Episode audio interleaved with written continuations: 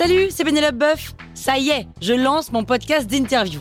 Il s'appelle On tisse la toile et c'est un podcast qui révèle la face cachée des invités.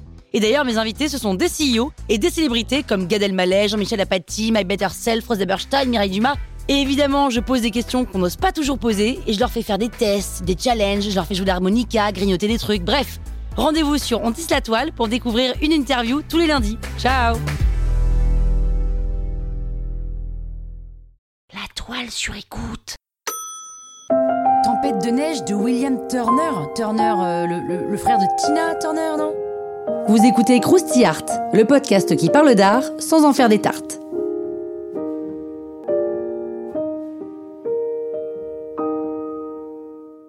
William Turner est un peintre anglais bien dans les clous. Je veux dire que Turner, c'est une bête de technique. Il maîtrise l'aquarelle comme personne, l'huile aussi, le dessin évidemment, et il connaît l'histoire de la peinture sur le bout du pinceau. Il a tout étudié, tout assimilé. Il gère. La bonne société anglaise lui commande des peintures de châteaux, il réalise des marines, et aussi, eh bien, enfin, en fait, à peu près tout ce qu'on lui demande, il peut le faire. Mais ce qui est vraiment intéressant dans l'œuvre de William Turner, c'est son travail personnel. En marge des commandes très officielles, super techniques, super cadrées, eh bien il expérimente des choses. Et là, le type, il invente tout simplement l'abstraction. 100 ans avant tout le monde. Tempête de neige, Hannibal passant les Alpes, peint en 1810 et 1812, est un tableau tout à fait représentatif des recherches quasi abstraites du peintre. Hannibal, avant d'être le psychopathe qu'on connaît, est un général carthaginois qui vient filer une dérouillée à Rome. Et pour ce faire, il n'a pas d'autre choix que de traverser les Alpes avec ses éléphants de guerre. Bon, pas de bol, il y a une tempête de neige à ce moment-là. Les éléphants n'étant pas tellement habitués à la haute montagne, eh bien, la dérouillée, c'est Hannibal qui se la prend tout seul comme un grand. Voilà, ça c'est le sujet du tableau de Turner. Hannibal passant les Alpes, c'est donc officiellement un tableau historique. Mais en réalité, pas du tout.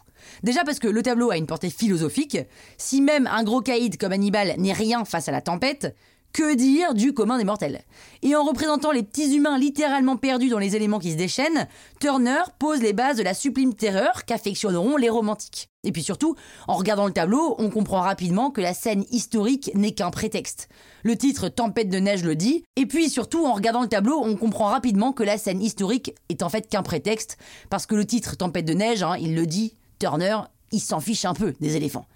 La toile, elle est immense, les personnages sont tout petits, tout petits, tout petits, et c'est surtout la tempête qu'il a envie de représenter. Or, une tempête de neige, en peinture, c'est avant tout de la matière, du mouvement et du tourbillon. Donc c'est pas très figuratif. On est franchement du côté du morceau de peinture qui se passe du sujet. On sent le geste de Turner qui s'est agité devant sa toile, et on sent aussi la matérialité du médium. D'ailleurs, Turner, il laisse parfois des sortes de grumeaux ou de pâtés de peinture sur ses toiles. Exactement en fait ce que feront les expressionnistes abstraits 100 ans plus tard, par exemple. Je précise quand même qu'au moment où Turner travaille, l'abstraction, ça n'existe pas. C'est-à-dire qu'il n'était pas question pour le peintre de franchir le pas, ça aurait pas eu de sens. Mais avec ses tempêtes, ses incendies, les avalanches et autres tourbillons, eh bien il a ouvert une brèche dans la peinture qui est celle de la modernité.